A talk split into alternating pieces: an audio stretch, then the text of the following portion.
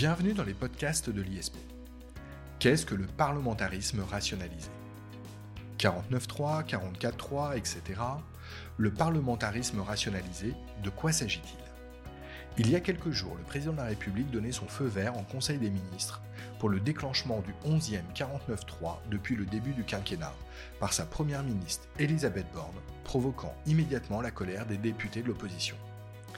La décision du gouvernement d'engager sa responsabilité sur le projet de réforme des retraites a, depuis, déclenché une colère sociale, alors même qu'il s'agit d'une disposition constitutionnelle tout à fait légale, conçue en 1958, conformément à ce que la doctrine appelait le parlementarisme rationalisé. Peu d'entre nous, et je pense à tous nos étudiants qui vont passer les concours, connaissent les rouages de la démocratie parlementaire et des procédures qui se jouent au Parlement. J'ai donc invité un fin connaisseur, s'il en est, des coulisses du Parlement, professeur d'institution politique à Sciences Po et bien sûr enseignant de culture générale à la prépa ISP. Vous aurez reconnu Samir Amal. Samir Amal, bonjour. Bonjour Jacob. C'est toujours un plaisir, Samir Amal, et je suis ravi de vous accueillir pour ce podcast qui se veut passionnant. Et je suis toujours heureux de vous retrouver. Samir Amal, une première question très simple pour commencer, comme nous en avons l'habitude. Qu'est-ce que le parlementarisme rationalisé? C'est bien parce qu'au moins vous mettez directement les pieds dans le plat, Jacob. On commence directement avec la définition. En fait, ce qu'on appelle la rationalisation du parlementarisme, ben, je vais vous le dire de façon très prosaïque, c'est la mise à l'amende du Parlement. Euh, et de façon moins prosaïque, qu'est-ce que vous pouvez nous dire? En fait, de façon moins prosaïque, le parlementarisme rationalisé, en fait, c'est un terme qu'on doit à un juriste, professeur de droit russe, qui est mort en 1955 et qui s'appelait Boris Mirkin Gedzevich. Et il décrivait à l'époque les constitutions des nouveaux États d'Europe centrale après la Première Guerre mondiale. Le terme est repris pour désigner un ensemble de techniques et codifications institutionnelles qui garantissent une plus grande stabilité gouvernementale dans les régimes parlementaires. Alors, j'avoue du coup qu'on comprend mieux l'idée de la mise à l'amende du Parlement. Est-ce que vous pouvez nous expliquer concrètement de quoi on parle lorsqu'on évoque donc ce parlementarisme rationalisé? En fait, il faut faire un peu d'histoire et il faut faire aussi un peu de théorie, Jacob. Côté histoire, il faut se rappeler, il faut se souvenir qu'en France, avant la Ve République, forgée par le général de Gaulle, eh les gouvernements n'étaient pas stables. Sous la Troisième République, sous la Quatrième République, il faut se souvenir que les ministres avaient une espérance de vie politique qui était très limitée à quelques mois seulement, Jacob. C'est ce que l'on appelait l'instabilité ministérielle. Exactement, c'était le, cancer des régimes précédents. Et en 70 ans de régime, Troisième et Quatrième République, la France va connaître pas moins de 104 gouvernements qui vont se succéder. Le Parlement est surpuissant et dégomme, pardonnez-moi l'expression, hein, les gouvernements qui se forment, qui gouvernent, qui tombent, qui se reforment, bref. L'arme de la motion de censure dont on parle tant aujourd'hui est alors redoutable, mais surtout, elle est pleinement utilisée par les députés. Alors, je pense que c'est le moment de faire un peu de théorie pour ceux qui nous écoutent sur ce point. Oui, oui parce que je, c'est vrai, vous avez raison, parce qu'on ne peut pas comprendre l'instabilité ministérielle si on ne comprend pas comment marche un régime parlementaire, Jacob. Expliquez-nous. En fait, un régime parlementaire, c'est un régime de séparation souple des pouvoirs entre l'exécutif et le législatif. Ça veut dire que concrètement, le gouvernement, il est responsable devant le Parlement. Mais en contrepartie, le chef de l'exécutif, alors en France c'est le président de la République, il peut prononcer la dissolution du législatif. Dans notre pays, c'est l'Assemblée nationale, la Chambre basse. Donc, ça veut dire quoi? C'est ce que je dis souvent à mes étudiants à Sciences Po, c'est un régime de révocabilité mutuelle des pouvoirs. C'est comme ça qu'on dit en droit constitutionnel, Jacob. Donc, si je vous suis bien, Samir Amal, le régime parlementaire, c'est un régime où les pouvoirs dépendent les uns des autres. Exactement, ils dépendent l'un de l'autre. En fait, c'est comme un combat d'Avengers, si vous voulez. Je parle aux, jeunes papas que vous êtes. Chaque super-héros, en fait, a son super-pouvoir. L'exécutif, il peut dissoudre le législatif. En France, vous savez bien que le président, il peut dissoudre l'Assemblée nationale. Et inversement, le législatif, il peut renverser l'exécutif. En France, vous savez que l'Assemblée nationale peut, bien sûr, censurer le gouvernement. Alors, c'est beaucoup plus clair comme ça. Je savais que la, métaphore Avengers, ça vous, ça vous plairait. Ah oui, surtout à moi, oui. Sauf que si vous privez un de ces super-héros de son super-pouvoir, bah, qu'est-ce qui se passe? Il est foutu. C'est l'autre qui va prendre l'ascendant. Donc, ce que vous nous dites, c'est que sous la Troisième et la Quatrième République, pour y revenir, c'est le Parlement qui a pris l'ascendant sur l'exécutif. Exactement. Et pas qu'un peu. Et en fait, tout est parti, Jacob, d'une crise que les historiens connaissent très très bien. Alors, Là, c'est le moment où je connais mon Samir Amal, il se transforme en Stéphane Bern. Alors, racontez-nous. Ou en Laurent Dutch, comme vous préférez. Alors, on est, on est en 1877. C'est le 16 mai, exactement. Les Républicains gagnent les élections à la Chambre des députés, ce qui était l'Assemblée nationale. Normalement, c'est à eux de former un gouvernement. Eh bien non. Contrairement aux règles du régime parlementaire, le président de la République, qui à l'époque s'appelle MacMahon, il refuse de nommer un président du Conseil qui est républicain. Il renvoie le gouvernement républicain de Jules Simon et il le remplace par un monsieur qui s'appelle Albert de Breuil. Alors ça s'écrit de Broglie, mais ça se prononce de Breuil. Et l'Assemblée nationale, qu'est-ce qu'elle fait? Bah, Elle proteste, logiquement. Elle lui refuse sa confiance le 21 juin. Et qu'est-ce que fait MacMahon? Eh bien, il la dissout le 25. Et on a l'impression que l'histoire se répète. Oui, on a comme un air de déjà vu. Hein. On est, alors, on n'est pas dans la série Netflix Dark. Peut-être que vous suivez cette série. Euh, on est en train de la découvrir en ce moment, Jacob.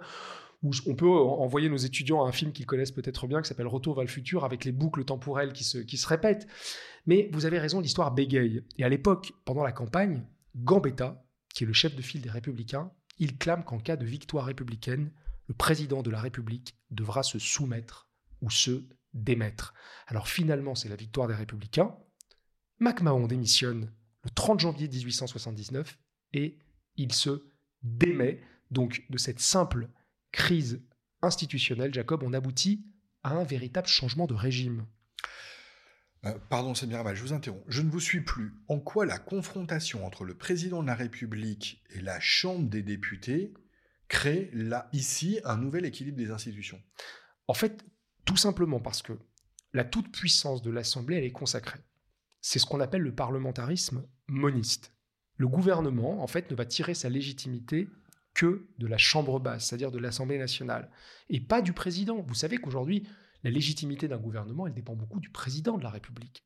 À l'époque, il faut se rappeler que les espoirs de restauration monarchique sont définitivement vaincus, la République va s'installer, et surtout, la suprématie de la Chambre basse, donc l'Assemblée nationale, la Chambre des députés, va avoir pour conséquence de mettre sur la touche ce fameux président de la République dont on dit qu'il ne fera, selon l'expression consacrée, qu'inaugurer les chrysanthèmes, Jacob. Ce que vous nous dites, c'est que le pouvoir passe dans les mains du gouvernement. Exactement, et avec à sa tête celui qu'on appelle le président du Conseil, qui est à l'époque le Premier ministre. Eh bien, parce qu'il possède le soutien de la Chambre, c'est-à-dire le soutien de l'Assemblée, de la représentation nationale, donc du peuple. Et oui. Mais les présidents de la République suivants auraient pu choisir aussi de dissoudre la Chambre des députés, ça aurait été plus facile, non? Alors, en fait, là, vous mettez le doigt sur le problème principal. C'est que le président de la République, bah, excusez-moi encore l'expression triviale, bah, lui aussi s'est fait mettre à l'amende. Le président Jules Grévy, qui est le successeur de MacMahon, il en tire les conséquences de cette crise dont je parlais, et tous ses, successeurs feront pareil. C'est-à-dire qu'ils ne vont plus user du droit de dissolution. Donc, qu'est-ce qui se passe? Le régime se déséquilibre et il tourne au régime d'assemblée. Comme il n'y a plus de risque pour l'Assemblée nationale de se faire dissoudre, ben, qu'est-ce qu'elle fait? Eh bien, elle dégomme les gouvernements successifs et elle s'en donne à cœur joie. J'entends et je comprends. C'est pour ça que vous nous parlez de déséquilibre institutionnel. Oui, c'est ça. Vous savez, les institutions, c'est comme un biotope. Il y a des règles chimiques et des règles physiques. Toute action entraîne une réaction. Donc normalement, quand l'Assemblée nationale tente de renverser le gouvernement par une motion de censure, ça, c'est l'action. Qu'est-ce qui se passe? Quelle est la réaction, à votre avis, Jacob? Logiquement, si je vous suis, ça devrait être la dissolution de l'Assemblée par le président de la République. Eh bien, exactement. Vous me suivez bien. Je suis très heureux. C'est d'ailleurs ce qui a failli se passer il y a quelques jours, quand Emmanuel Macron a menacé les députés de l'opposition. Le gouvernement a provoqué l'Assemblée nationale en duel avec le 49-3. L'Assemblée nationale a riposté avec la motion de censure, pardon, et la suite, c'est que si elle avait été adoptée, le président de la République, aurait fait quoi? Bah, Emmanuel Macron aurait dissous. C'est exactement ce qu'avait fait le général de Gaulle en 1962 lorsque l'Assemblée nationale avait attaqué le gouvernement de Pompidou.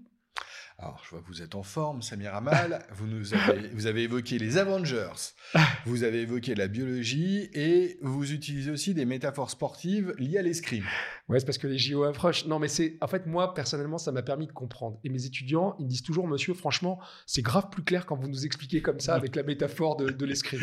eh bien, pas que vos étudiants qui le pensent, Samir Amal, j'en conviens également.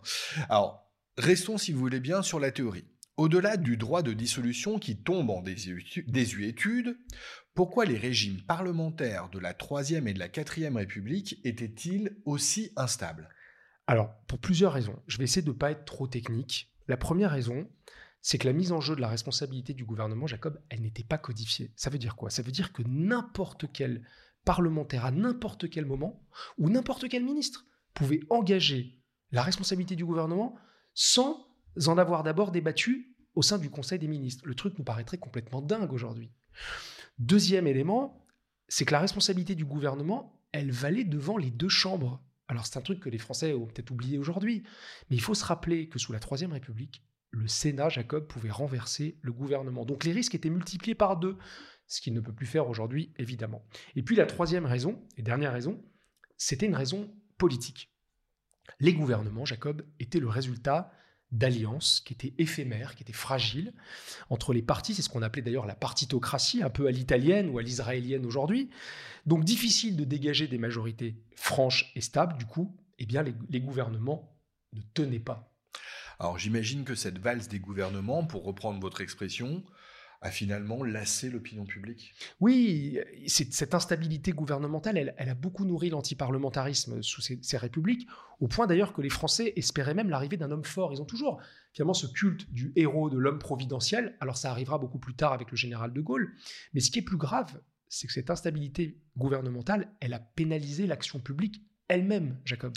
Comment ça? Bah, En fait, il y a une très bonne image d'Edgar Faure, qui a été président du Conseil, comme on disait à l'époque, c'est-à-dire Premier ministre, il a théorisé cette instabilité gouvernementale. Il nous explique que c'était devenu, sous la 4 République, un véritable instrument de gouvernement. C'est ce qu'il appelait le gouvernement à secousse. Alors, rien à voir avec la chanson d'Yannick Noah, Saga Africa. Alors, s'agissant d'Yannick Noah, moi, je me rappelle très bien de sa victoire à Roland Garros en 1983. C'est un des premiers événements sportifs Tout à fait. Euh, regardés à la télé dont je me souviens parfaitement. Euh, j'étais pourtant petit. Euh, ah, pardon. Euh, revenons aux institutions. Oui, de quoi, de, quoi s'agit-il exactement? Alors, en fait, l'idée, elle est simple. La plupart des gouvernements, ils démissionnaient parce qu'ils étaient incapables de trouver une solution satisfaisante à un problème politique précis.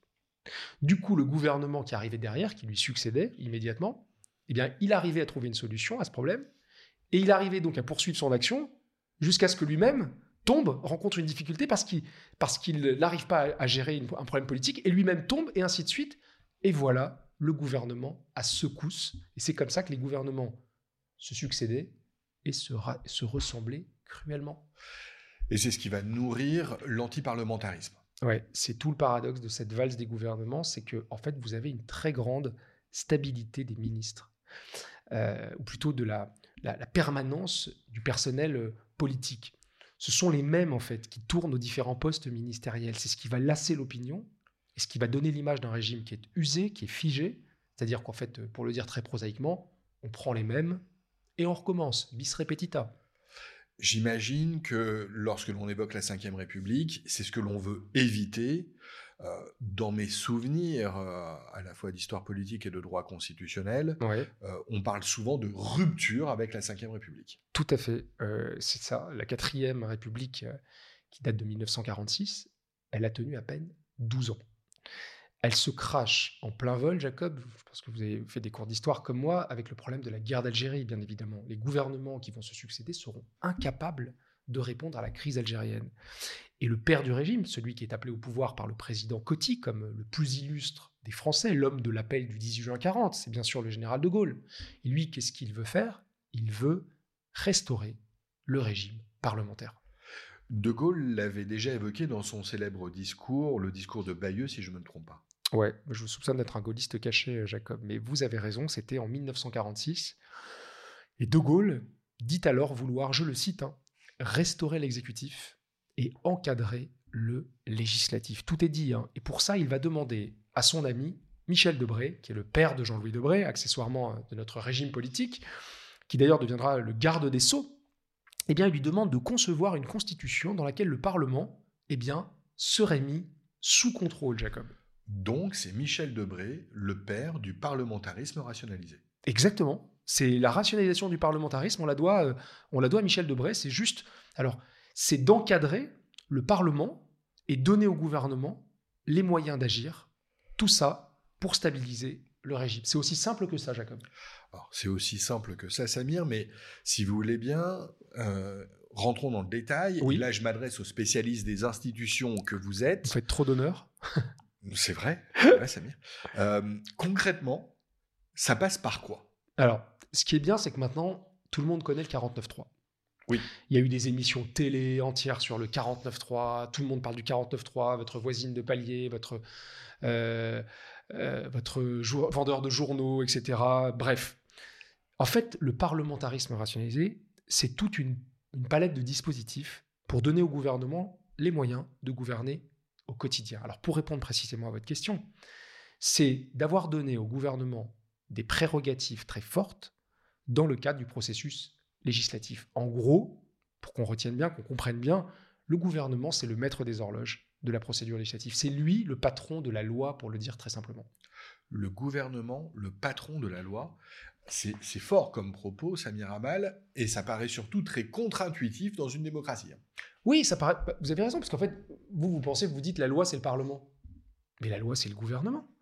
Euh, regardez d'ailleurs dans les faits.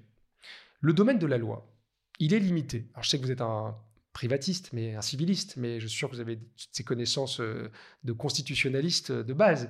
C'est-à-dire que le champ de la loi, il est limitativement numéré à l'article 34 de la Constitution. Ça veut dire que tout le reste de la législation, c'est du règlement qui dépend de l'article 37, et ce qu'on appelle le pouvoir réglementaire autonome.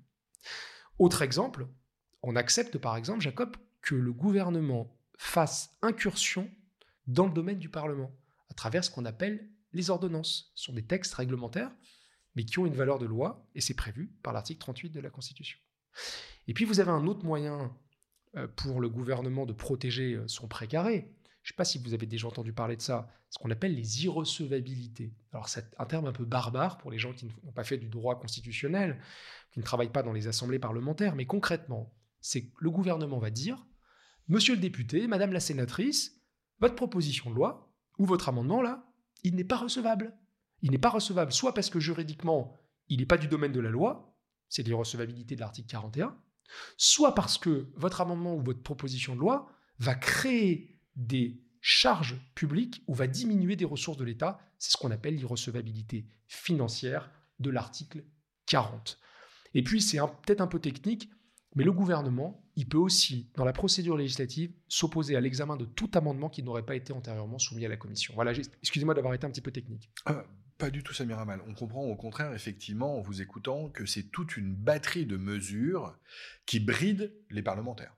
Exactement. Et ça, les parlementaires le vivent assez mal. Et c'est pas fini. Quand on pense, par exemple, que le gouvernement a la pleine maîtrise de ce qu'on appelle la fixation de l'ordre du jour. En gros, c'est lui qui décide ce qui va être discuté dans les chambres, dans les assemblées parlementaires, à travers le calendrier parlementaire. C'est dingo, hein Alors, plus exactement, c'est la conférence des présidents, mais le ministre chargé des relations avec le Parlement y siège, bien évidemment. Bon, je pourrais reparler dans un prochain podcast, si vous le voulez, Jacob, sur de la révision de 2008, qui a un petit peu transformé cela en, en partageant plus équitablement euh, l'ordre du jour. Vous connaissez peut-être un autre truc, ce qui s'appelle la procédure accélérée. Je ne sais pas si ça vous dit quelque chose, qui est prévu à l'article 45 alinéa 2 de notre Constitution. Alors qu'est-ce que c'est? Eh bien, c'est une procédure d'urgence dans laquelle le gouvernement, Jacob, peut demander aux chambres de se prononcer qu'en une seule lecture. Une seule lecture. Donc la navette est limitée à une seule lecture dans chaque chambre. Ah oui, donc forcément, ça limite les débats. Exactement. Mais alors le plus beau reste à venir sur votre question du parlementarisme rationalisé. Vous avez ce qu'on appelle le vote bloqué, le 44-3, à ne pas confondre avec son cousin, le 49-3. Alors le 49-3, le 44-3, c'est quoi? C'est c'est un- c'est une procédure que le gouvernement peut déclencher à l'Assemblée ou au Sénat, donc dans l'une ou l'autre chambre. Et c'est ce qu'il a fait sur le texte retraite il y a quelques jours. Il a demandé au Sénat de se prononcer avec un seul vote sur l'ensemble du texte en ne retenant que les amendements proposés ou acceptés par lui. Alors oui, on a entendu parler de cette procédure effectivement récemment à propos de la réforme des retraites examinée au Sénat. Euh, cette procédure du 44.3 euh, est faite pour aller vite, si je me trompe. Ouais, c'est pour accélérer, puis c'est aussi un peu pour discipliner la majorité, euh, ce 44.3. Mais l'autre article phare dans ce domaine, aller vite et discipliner la majorité, c'est le 49.3. Alors ça vient pas de la Seine-Saint-Denis comme NTM, mais on est au même niveau de force que le rap du 9.3, mon cher Jacob, avec le 49.3. Alors, encore un peu de musique, Samir Amal, développez s'il vous plaît. Ah oui, encore de, encore de la musique, mais la chanson que joue le gouvernement, elle a, elle a plus des allures de marche funèbre, parce qu'en gros, qu'est-ce que dit le gouvernement? Il dit, c'est moi ou le chaos. Le 49.3, ça consiste pour un gouvernement à engager sa responsabilité sur le vote d'un texte précis. C'est du lourd, comme disent les rappeurs. La procédure, elle est très simple. Le Premier ministre, après délibération du Conseil des ministres, il engage la responsabilité du gouvernement devant l'Assemblée nationale sur le vote d'un texte. Et une fois que cette décision est prise, là, vous avez deux options qui sont ouvertes dans les 24 heures. C'est 24 heures chrono. Si au bout du délai, aucune motion de censure n'est déposée, eh bien, qu'est-ce qui se passe, Jacob? Le texte est considéré comme adopté sans vote. C'est ce que les vieux constitutionnalistes appelaient le viol des députés. C'est le summum, c'est l'apogée du parlementarisme rationalisé Alors, la procédure existe, euh, elle est légale, c'est ce que l'on a dit dans l'intro, mais à votre avis, Samir Amal, c'est ce qui a déclenché la colère des manifestants, ce recours au 49.3 ben, en, tout cas, c'est ce qu'on entend partout en ce moment. Le 49.3, c'est la goutte d'eau qui a fait déborder le vase. C'était trop. Euh, euh, le 49.3, c'est pour ça qu'on est dans la rue. Il y a beaucoup de jeunes, hein, mais, même les députés eux-mêmes ont été traumatisés par l'utilisation euh, du 49.3. Je ne sais pas si vous vous rappelez de cette image qui était très forte. Ils se sont mis à entonner la Marseillaise dans l'hémicycle. En fait, il faut comprendre, c'est pour ça que c'est choquant, que dans une telle procédure, même si elle est légale, effectivement, elle est constitutionnelle, il n'y a plus de débat. Et juridiquement, eh ben, il n'y a plus de vote. Alors pour certains, c'est un déni de démocratie, et pour d'autres, on vous dira, ben non, c'est une faculté qui est offerte par la Constitution. Et d'ailleurs, tous les premiers ministres ont utilisé le 49.3. Donc la pauvre Elisabeth Borne, elle a fait comme a fait Valls, comme ont fait les autres premiers ministres. Michel Rocard, qui est pourtant un socialiste, il a engagé la responsabilité du gouvernement, Jacob, à 28 reprises. Vous sembliez évoquer une deuxième option, Samir Amal. Alors, je sais que je suis un civiliste, vous l'avez noté, mais euh, je crois savoir qu'il s'agit tout simplement de la motion de censure dont on a, enfin, qu'on a déjà évoqué. C'est ça. Vous en fait, vous êtes en train de devenir un constitutionnaliste comme des millions de Français depuis quelques jours. Vous savez, moi, ça, m'amuse beaucoup parce que maintenant, tout le monde parle de technique parlementaire le dimanche lors des déjeuners de famille.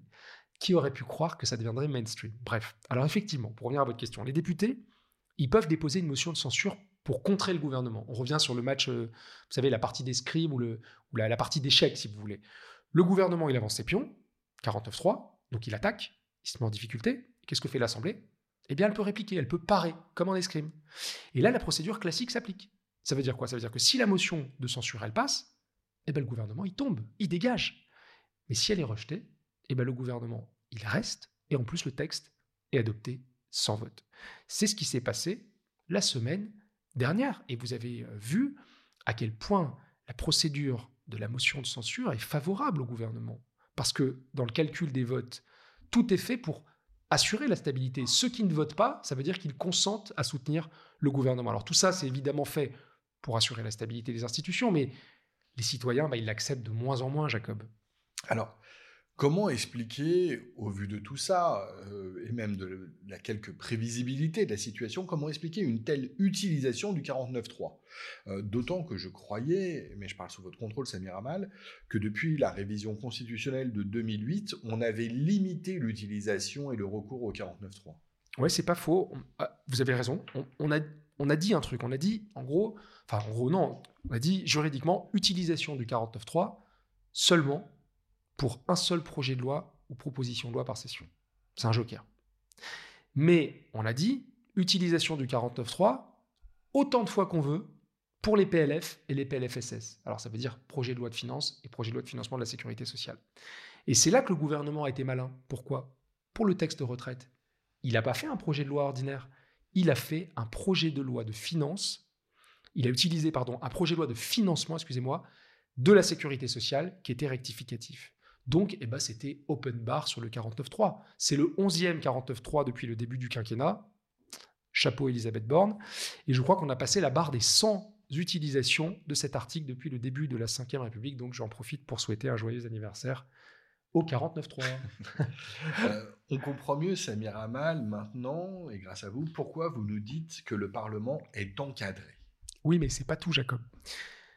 Depuis 1962, et l'élection du président de la République au suffrage universel direct, qui a été conjuguée au quinquennat qui a été voulu par Chirac à partir de 2000 et l'inversion du calendrier électoral qui fait qu'on élit le président après et après pardon les députés, eh bien le résultat, il est clair, net et précis. La Chambre basse, donc l'Assemblée nationale, devient l'exécutant de la politique gouvernementale. C'est ce qu'on appelle, Jacob, le fait majoritaire. Alors, rentrez dans le détail, s'il vous plaît, Samir Amal, à nouveau. Qu'est-ce que vous voulez dire par fait majoritaire? Alors, le fait majoritaire, c'est le fait que les députés soient rangés derrière le gouvernement. C'est la majorité gouvernementale. D'ailleurs, on, dit souvent que les députés, ils votent avec le doigt sur la couture du pantalon. J'aime bien cette image. C'est ce qu'ils disent.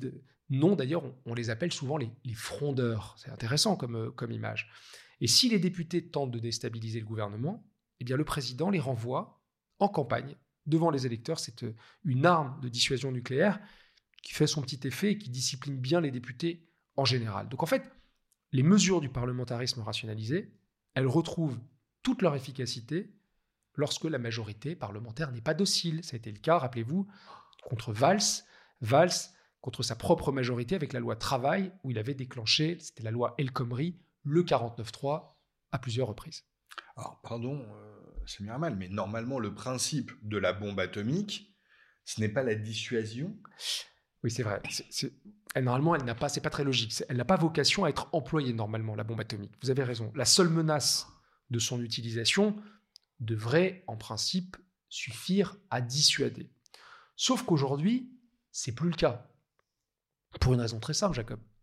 C'est que depuis 2022, eh bien, le gouvernement n'a plus de majorité franche à l'Assemblée nationale. Le parti Renaissance, il ne peut pas gouverner seul. Donc, il a besoin de qui? Eh bien, d'alliés. Il a besoin, par exemple, du groupe d'Édouard Philippe, Horizon. Il a besoin des LR. C'est exactement ce qui s'est passé pour les retraites. Mais beaucoup de députés critiquent l'utilisation de ces outils de parlementarisme rationalisé. Pourquoi? Bah, En fait, ça fait très longtemps qu'il y a des critiques, que, ces critiques euh, euh, s'exercent contre ces outils. Elles commencent, euh, elles sont très anciennes, elles commencent au début de la Ve République, en réalité. Elles viennent des parlementaires eux-mêmes. André Chandernagor, qui a été député de la Creuse, ministre des Affaires européennes, qui avait publié un ouvrage évocateur en 1967 qui s'intitule Un Parlement, pourquoi faire?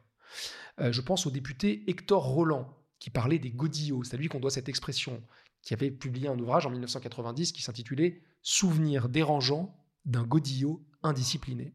Et même les grands hommes politiques comme Jacques Chaban-Delmas, Edgar Faure, qui était à l'Assemblée nationale, eh bien, se sont plaints de la situation de tutelle du Parlement dans ce régime de la Ve République. Vous avez aussi, Jacob, je finirai avec eux, les grands constitutionnalistes, bien sûr, euh, Feu les doyens Vedel, Guy Carcassonne ou encore le constitutionnaliste Dominique Rousseau. Samir Amal, finalement, la vraie question aujourd'hui, euh, n'est-elle pas de savoir si euh, nous ne sommes pas allés trop loin dans le parlementarisme rationalisé? Eh ben, c'est en tout cas ce qui a motivé euh, la revalorisation du Parlement, notamment avec la révision constitutionnelle de 2008 qui avait été voulue par Nicolas Sarkozy en son temps. Mais la réalité, Jacob, pour répondre à votre question, c'est que force est de constater que le parlementarisme rationalisé, eh bien, il existe dans tous les régimes parlementaire, en fait. Que vous alliez en Allemagne, au Royaume-Uni, en Espagne, en Italie. En fait, il apporte une réponse au problème que soulève le régime parlementaire. Parce que c'est un régime dans lequel, vous l'avez dit tout à l'heure, les pouvoirs dépendent l'un de l'autre. Vous voulez dire que chez nos voisins, les mécanismes sont identiques? Oui, par exemple, si vous allez en Allemagne, bah, L'Allemagne, c'est juste à côté. Vous avez des procédures qui sont les mêmes, similaires. La Constitution, alors chez eux, ça s'appelle la loi fondamentale. Eh bien, elle prévoit que le chancelier est élu par le Bundestag sur proposition du président s'il rassemble les voix de la majorité. Ok, très bien. Mais si le candidat proposé n'est pas élu, ben, est-ce que vous savez ce qui se passe? Eh bien, le Bundestag peut élire dans les 14 jours un autre candidat. Et s'il n'a pas la majorité, le président doit soit le nommer d'autorité, soit dissoudre le, par, le, Bundestag, donc dissoudre la Chambre basse. En France, ce serait la Troisième Guerre mondiale. Oui, effectivement. Oui. Et puis vous avez un truc qui est complètement dingue aussi en Allemagne, un truc qu'ils appellent la motion de défiance constructive. Je ne sais pas si vous savez ce que c'est, ça ressemble à notre motion de censure, mais avec une variante. En fait, le Bundestag, il peut mettre en jeu la responsabilité du gouvernement, mais elle n'aboutit, cette mise en jeu de la responsabilité, donc cette motion, qu'à la condition qu'un successeur soit élu. Donc ça permet quoi? Ça permet au chancelier de pas être, au Premier ministre donc, de ne pas être renversé par une coalition éphémère de petits partis politiques qui se mettraient d'accord. Donc en fait, il faut que les oppositions se mettent d'accord avant de faire tomber un gouvernement. On ne peut pas uniquement dire tout le monde est contre, donc on fait tomber, après on n'est pas capable de gouverner. Non, il faut être capable de, faut démontrer qu'on est capable de gouverner. Oui, effectivement, en France, ça serait difficile. On imagine pas, on imagine mal, pardon, le, Rassemblement national et la Nupes euh, se mettre d'accord pour gouverner ensemble. Ouais, bah, c'est exactement ça. Hein. Les Allemands, ce sont des gens très bien organisés, Jacob. Ils ont compris que pour assurer la stabilité au sein du gouvernement, il fallait limiter les coalitions de circonstances. C'est l'opposition qui doit démontrer qu'elle peut rassembler une majorité qui est capable de gouverner. Sauf qu'en vrai, la stabilité gouvernementale en Allemagne, je vous ai parlé de procédures là, en fait, elles jamais été, elles ne sont quasiment jamais utilisées, elles n'ont jamais, quasiment jamais été mises en œuvre parce que, en fait, la stabilité en Allemagne ne repose pas sur la rationalisation du parlementarisme. En fait, la stabilité repose sur le système de partis et le type de coalition que les partis sont capables de mettre en œuvre. C'est très intéressant. Euh, pour l'Allemagne, j'ai appris plein de choses en vous écoutant. Euh, et chez nos amis anglais, ça se passe comment? Alors, eh bien, les sujets de Sa Majesté euh, le roi Charles III, qui devait venir en France euh, demain, euh, ils peuvent compter sur l'instrument de stabilité historique, qui est ce qu'on appelle le bipartisme. En fait, ils ont un système d'alternance entre deux grands partis, les Tories et le Labour, donc le parti conservateur et le parti travailliste, grâce à un mode de scrutin qui est très original et qui cadenasse en fait la vie politique depuis des siècles. C'est le scrutin uninominal majoritaire à un tour. En fait, ils appellent ça le first past the post système. En fait, c'est un système qui fait que euh, il y a un vote utile dès le premier tour. Et donc, ça apporte de la stabilité. Et c'est vrai que depuis quelques années dans, leur euh, démocratie, les Anglais se retrouvent face à un nouveau problème qui est l'émergence de forces politiques qu'ils n'avaient pas prévues, des, des, nouvelles forces qui remettent en question donc ce système et donc ce qui montre que ça tangue un petit peu. Mais ça, Jacob, c'est un autre débat. J'espère que vous me réinviterez pour en parler. Euh, Merci Samir Amal. Effectivement, euh, euh, vos propositions ne sont pas tombées dans l'oreille euh, je vous rassure. J'ai hâte de vous entendre sur la révision constitutionnelle de 2008, mais aussi eh bien, sur, la démocratie politique et anglais et la démocratie britannique avec un grand plaisir. Samir Amal, merci beaucoup. merci à tous pour votre écoute et à très bientôt. Merci Jacob.